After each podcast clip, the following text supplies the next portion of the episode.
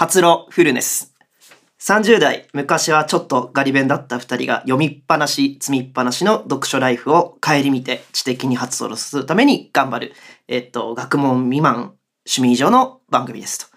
えっと、毎回テーマを持ち寄って相方に授業をしますということで、今日がエピソード02ですね。02でございますね。うんはい。ということで、今回は、あの、私がホストをさせていただいて、相方の雄一郎に、あの、授業させていただくということで、これ初めての授業会、ホスト会ですね。初めてのはい本ちゃん会ですね。本ちゃん会。前回が、えーっと、何でしたっけ ?01 が、知的留飲発表会。あ、知的留飲発表会ね。こう、うん何にしこりがあるのかを振り返って。で、うん0回が自己紹介。そうそう。はい。ということで、じゃあ今日は初めてのお題を持ってきてというところでございます。はい。で、えっと、今日なんですけれども、えっと、今日のテーマですね。えっと、バリキャリ化が世界を変えたっていう、バリキャリ化？バリキャリほ化が世界を変えたとう。うん。いうテーマで今日お話できたらなというふうにねはい、思います。で、えっと、今日はですね、あの、ネタ本がありましてですね、あの、今手元にあるんですけれども、はい格差の起源っていう本がですね、最近結構売れてると。いうところで、まあよくツイッターだったりにも流れてくるんです最近出た本なの？最近、まあ翻訳が出たのかな、ん先月とか出たようなあ、。そうなんや。なんかそう、手元の本がすごいヴィンテージ感が出て あの、結構ね、読んでるからね、ちょっと手垢がついてちゃんとますけど。読んだんやね。ちゃんと読みました。そう、この格差の起源っていう本が今日のあのネタ本なんですけど、はいはいあの自己紹介でも結構経済系のテーマは取り扱うよっていう話もしてたんで、1回目には結構ちょうどいいかなと思ってうん持ってきてます。で、結構これ売れてるらしくてですね、結構30カ国ぐらいでもうすでに翻訳が出てすごいね。売れているみたいなあの、本。一時のサピエンス全史サピエンス全史的。なノリですね。うんうん。はい。で、なんかこれがまあ、どんな本なのかみたいな話で言うと、あのーこれサブタイトルが、うんなぜ人類は繁栄し不平等が生まれたのかって書いてて、はいはい二部構成になってるんですけれども、うん。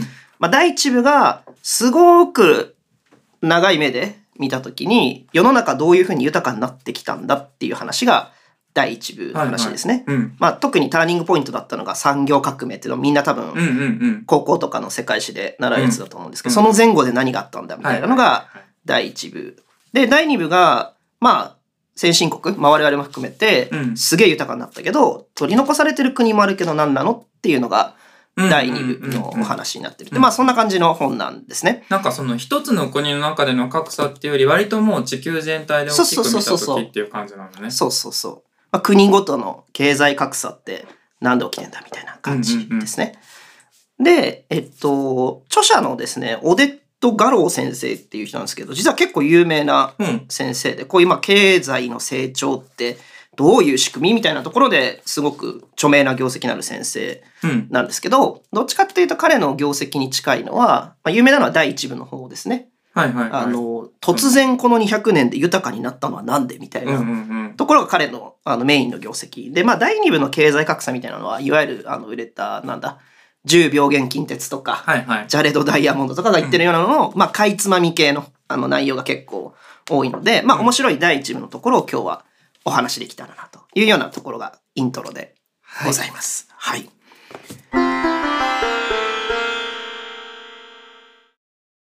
では、最初のところでいきたいと思うんですけど、はい。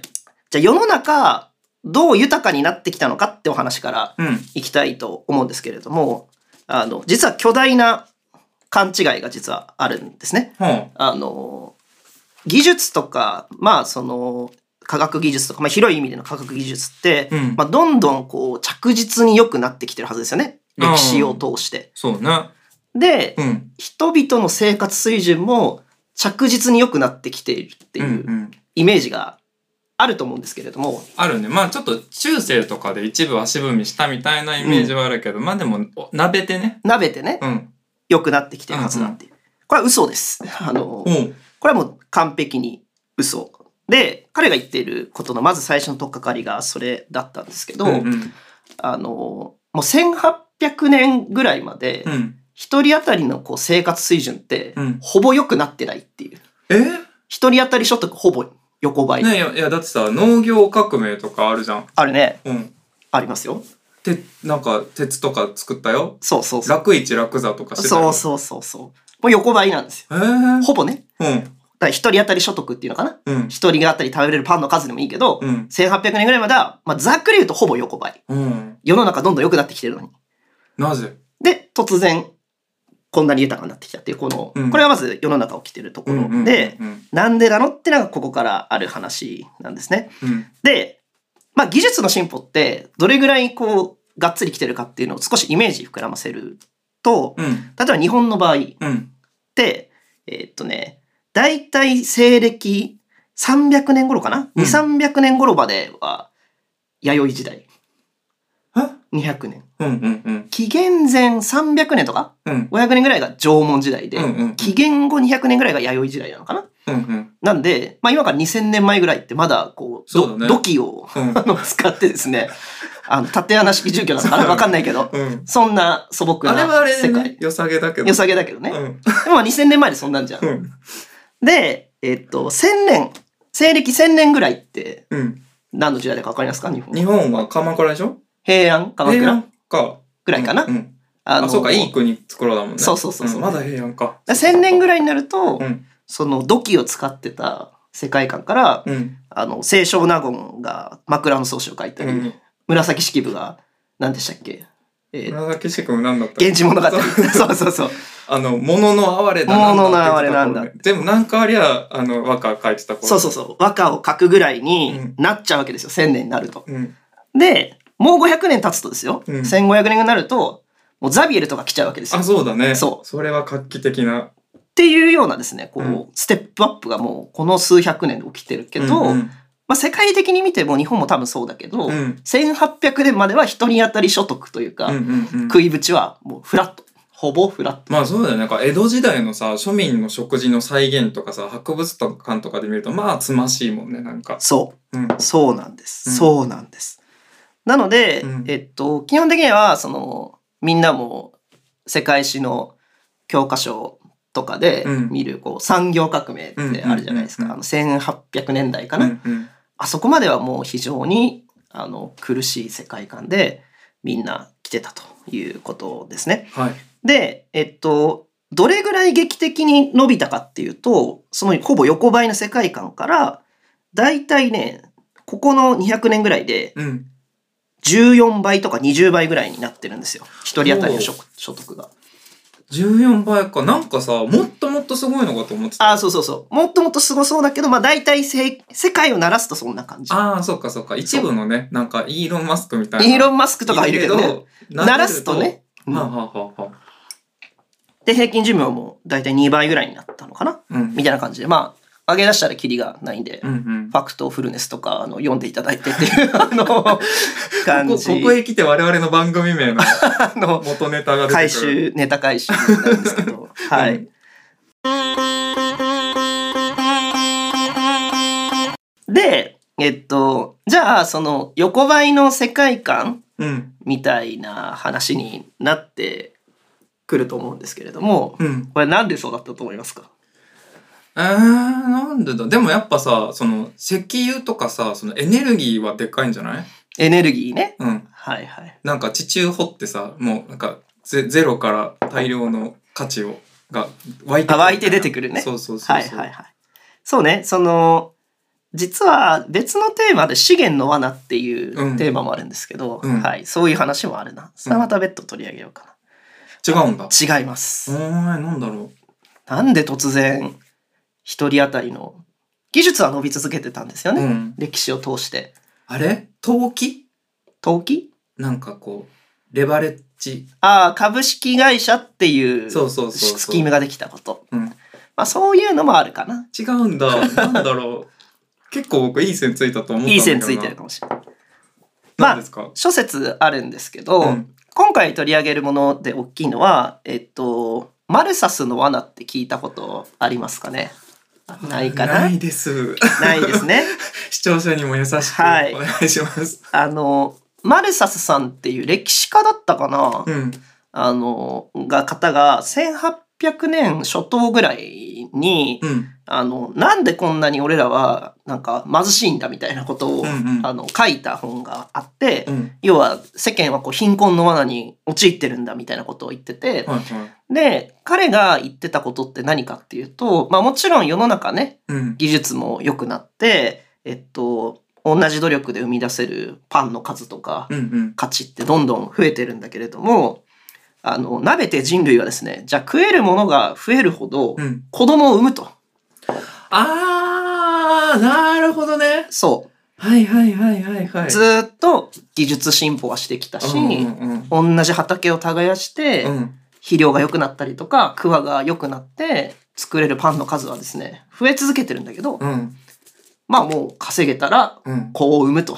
あ、だってさ、あんなにさ、文化が発達した江戸期でも何回も飢饉を、ずーっと飢饉してやってたもたりねんね。うん。そうなんです。なので、彼が言ってたのって、やっぱりその、どんなに技術進歩しても、まあうん短期的にはね、一、人当たり豊かになるけど、うんうんうん。一世代、二世代経てばですね、子供がどんどんボコボコ増えてって、うんうん一、人に当たりに割っちゃうと、そんなに豊かになる。なるほどね。だんだんギリギリ生活できる水準まで、えっと、戻っちゃうと。はいはいはい。なの、で、その1800年ぐらいまでって、うん。技術は進歩せど、我々は貧しい罠から抜け出せないって彼は言うん。言っていたわけですね。うんうんうん。で、あの、これ、これ、か、かわいそうなことに、うん彼それを唱えて、うおーってこう、みんながその本を読んだんだけど、うん。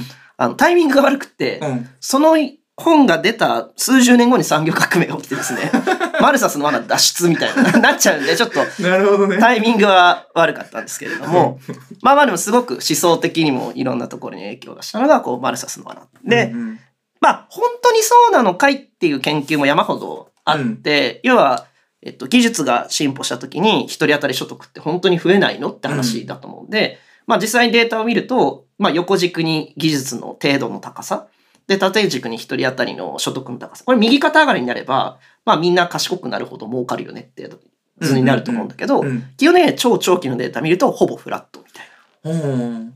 ほぼほぼね。うんうん、えでもなんかさ旗織り機とかさなんかそういうの聞かないんだそうなんかあそういうそうそうそう。で、うんあの、そうなんです。それがまあ、いわゆる産業革命までのうん世界観で、そうだったんですよ。で、ちょっと次のセクションがですね、うんじゃあなんでここから抜け出せちゃったのかっていうのが、ちょっとじゃあ次お話できたらなとはい思います。はい。で、基本的には、あの、バリキャリ化なんですよ。出た。出た出た。あの、タイトルちょっと忘れかタイトル回収なんですけど、うん。あの、バリキャリ化うんがですね、この世界をこう、マルサスの罠から抜け出させたっていう。何？労働時間がめっちゃ増えたってこと？うん。まず、やっぱりこう、極めて大事なのは、うんこう、出生率が下がるっていうのがめっちゃ大事うん。なことなんですよね。要は、うん。パンが増えるほどうん。子供を産んでたらですね、子供が一人当たり食えるパンの数って増えないうんうん。じゃないですか。じゃなくって、一人当たりたくさん食べさせてあげて、うん。子供はパンパク産まないようにねっていうふうに、ある日突如人類はですね、行動を変えたのが、エリートの出現。そう、はあ。そう、変えたんですよ。うんうん。で、例えば、えっとね、1800年代後半だったかな？うん。から結構ヨーロッパとかだと出生率すごい下がっていったらしいんですへね。ー。ガンガン下がっていって、うんうん。で、例えば、えっと、これ20世紀だけど、うん。あ、18世紀か、19世紀か。1870年から1920年うんですね。えっと、これがだから19世紀後半から20世紀初頭か。うんの50年間で出生率がだいたい半分ぐらいまでになっていて、まあもともと2人ぐらいアベレージ産んでたとするともう1人しか産まないとか、まあもうちょっと産んでたと思うけど、だ急速に特に先進国って言われる人たちはうん。子供を産まくな、産まなくなった。まあ人口転換って、あの、呼ばれてるんですけど、うんうん。もう儲けるほど子供を産んでたっていうところから、少子化ってあったのね。そう。んな時代歴史的に。うん。で、これってまあ、あの、実は、あの、あらゆる国でこのパターンは今起きてるんだけれども、うん。まあ、我々のような先進国ももう経験してるところだし、まあ、これから、あのー成長していく、せあのうん。うん後進国も出生率バーって下がっていくんだけれども、うんうんうん。まあそういうことが世界的には起きてなかったのに突然起き始めたっていう。人類突然行動を変えると。なんでじゃ？あなんかさ世界人口は順調に増えてたからさ、そうん。そういう局所の動きはなんかすごい意外。意外でしょ？う、うん。そう。突然子を産まく産まなくなり始める。うんうん。で、じゃあ、まあ当然ね、生まれる子供の数が減ると、うん。一人当たりどんどん豊かになっていくって話なんだけど、うん。なんでそんなことをみんなし始めたのかっていう話ですけど、なんでだろう？でもさその科学技術とかがさこう発達するとさなんかこう、あのまあ今まではさみんな同じものをさ農耕とかでエイヤーとかで作ってたけどさただ一人のすごい発明でめっちゃ金儲かるからそうね。勝ち馬になりたいみたいな。ああ、すごく正しい。すごく正しい。そうそうそうそう。あの、まあ大きな思想的な背景、まあ技術的な背景もそうだけど、うん。賢いほど儲けられる世の中になってきたっていうのがやっぱり大きくて、うん。で、まあ出生率が下がったっていったところこれ多分ね嫌いな話だと思うんだけれども、子供っていう投資対象に対するうんうん投資リターンがうん他の投資対象よりも相対的に高まったっていう。ことなんですね。でまあいろいろあるんですけど一個は親のバリキャリ化っていうのが あの あのあって、うんでまあもともとねうん所得が増えると、うん。まあお金いっぱいあるから子供をたくさん持とうっていう効果があるじゃないですか。あうんそうだ普通にね。うん。お金いっぱいあるんだから。うんうん。いう、まあその、所得が上がるほど子供をたくさん持つ効果。これは所得効果って言ったりするんですけど、うん。一方で、うん。お金が高くなるとさ、うん。いやー、子供を3人4人持って家に縛られるんだったら、うん。子供減らして外で働くわって気持ちにもなるじゃない。あもうそんな時代から。まあ、案にね、うん。それは代替効果っていうんだけ。ど、うんうん。じゃあどっちがパワーバランス強いんだっていうのの押し引きがあると思っていて、で、大体産業革命の時にこれ逆転して、うんうんやっぱさ、まあ、子供たくさん持つぐらいだったらさ、うんみたいな。えでもさ産業革命ってさまだまだ全然そのあの身分階層みたいなのがあって労働者階級とかさとりあえず子供とか馬車馬のように働かせるみたいなイメージあんのよ。あるよ。なんかその時はまだ子供産んだ方が儲かりそうだけど庶民とかは。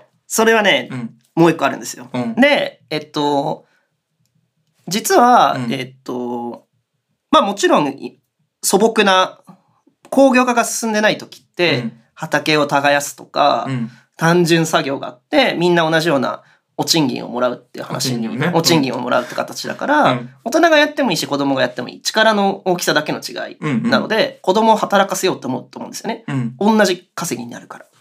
ただ、工業化が進むと、うん。機械をさ、使えたりとかさ、うんうん簡単に計算できたりとか、字が読めたりとか、うん。ある程度技能が求められるように。あそっか。なんか今の尺度で見るとさみんな普通にパソコンとか使えてるけど例えばさその時期とかにさタイプライターあったのか分かんないけどやれるだけでももう、うバリキャリ職業そうそうそう婦人になるわけだそもね。うんそうそう。んうんうん。う。なので、結局その子供、自動労働させるっていうことの旨味が相対的に下がってるわけですよね。教育させて、がっつり稼いでもらう方がいいじゃないですか。もっと稼ぎがいい仕事が増えてるね。なので、まあ、自動労働のリターンっていうのは相対的にうんうんしょぼく見えるようにまずなってきてた。で、もう一個は、子供が死ななくなったっても大きいですね。ああはいはいはい予備がね。あの、要はさ、早く死んじゃったらさ、投資する気起きないし、うん長生きしてくれないとさ、回収できないじゃん。うんうんうんなんで、あの、実質その、投資対象として死ななくなって回収期間が長くなったみたいなのは、やっぱり子供への投資をしようっていうのをすごく推し進めた。なるほどね。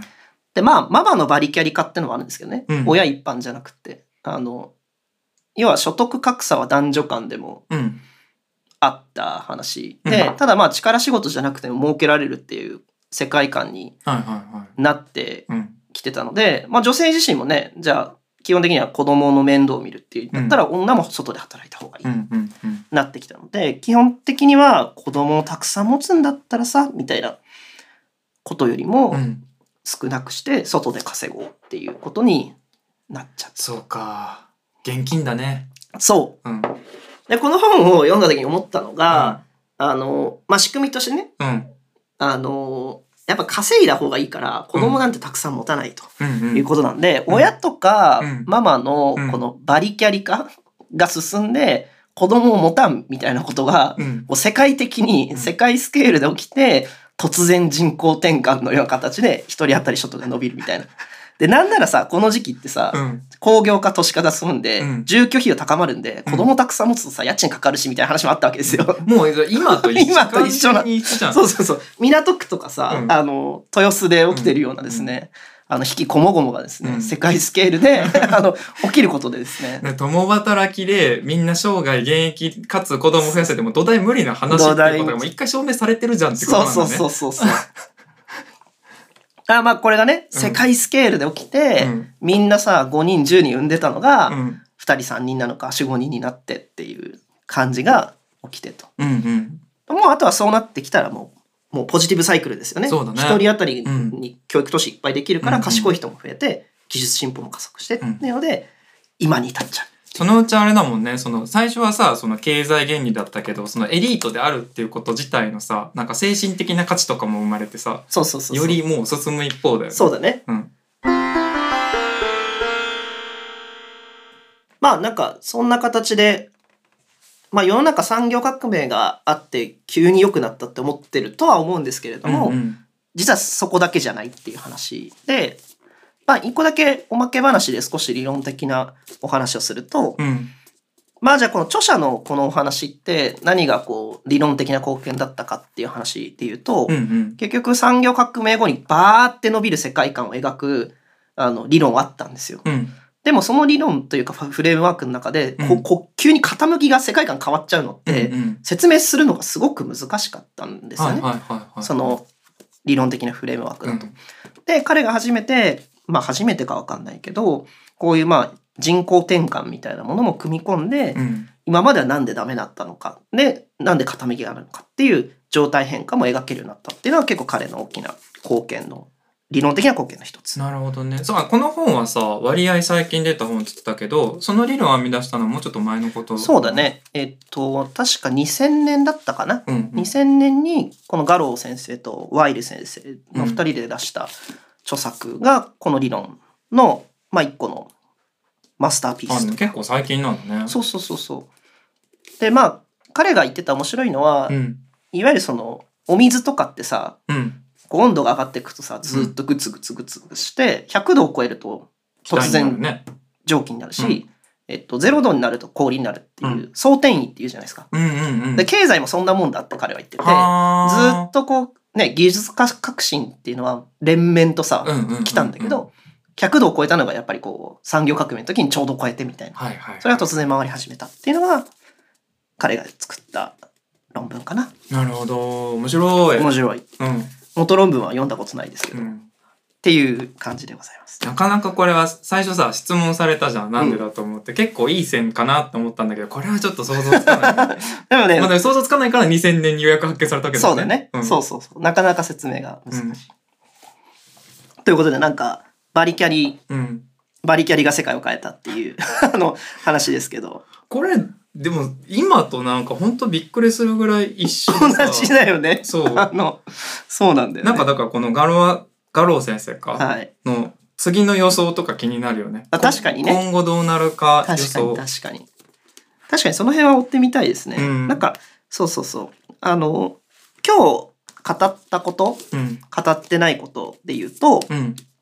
えっと、もちろんこれの第2部の話はありますねああ、そうだね。そううんうん。あのじゃあそういうふうに人口転換できた国とできてない国が今あるわけで、うんうん何が分けたんだみたいなのはまだ触れてないし、うんあとこの話を見てった時にあの歴史の振り返り面白そうだなって思ったのが、うん何年の時にどういう技術水準でっていそれうはね、なめたくない？わかる。僕ちょうどその医療史やってるじゃん。うんやっぱ技術の発展と不可分なのね。ね特に最近の西洋医学は。そうだよね。これ時系列で頭に入れなきゃってちょうど思ってたとこ。思うんそう。で多分思い込みでちょっと歪んでると思うんで。何年頃にどんな生活してるとこれはねちょっと見てみたいかな。確かにね。そう。うん、で庶民の暮らしの博物館とか一通り見たいよね。見たい見たい見たい。そうそうそう。うん。なのでね、こう、なんつうの、一個一個見ていくとすごい大変だけど、うんアウトラインが見たいな。見たいうん。って思ってる感じかな。というところで、本日は、えーっと、バリキャリが、の世界を変える話で、はい、お話でしたけど、うん次回は、あ、先生は、次回はね、僕のそのメイン会で医療史僕やろうって言ってて、麻酔の話を、麻酔の話。はあ、いいですねい、。しようと思ってま麻す。酔の話いいですね。はい。気になるな。ちょっとね、展開がどうなるか自分でも読めてないんですけど、まあとりあえず話してみますので、楽しみです。楽しみに聞いてください。ちょっといろいろすでに質問したくなっちゃってますけど。うん待って待って、あの、耐えて。耐えてね。はい。台本ブレイクしないでよ。はい。じゃあ次回、うん、麻酔ですかね？麻酔の話、タイトルちょっと未定なんですタイトル未定で、はい、エピソード、えっと、ゼロ。ゼロ何になるんだ？ゼロ三か。ゼロ三ゼ、ロ三かな、うん、はい、はい、麻酔の歴史とはいうところで、お楽しみに。はい。ありがとうございました。ありがとうございました。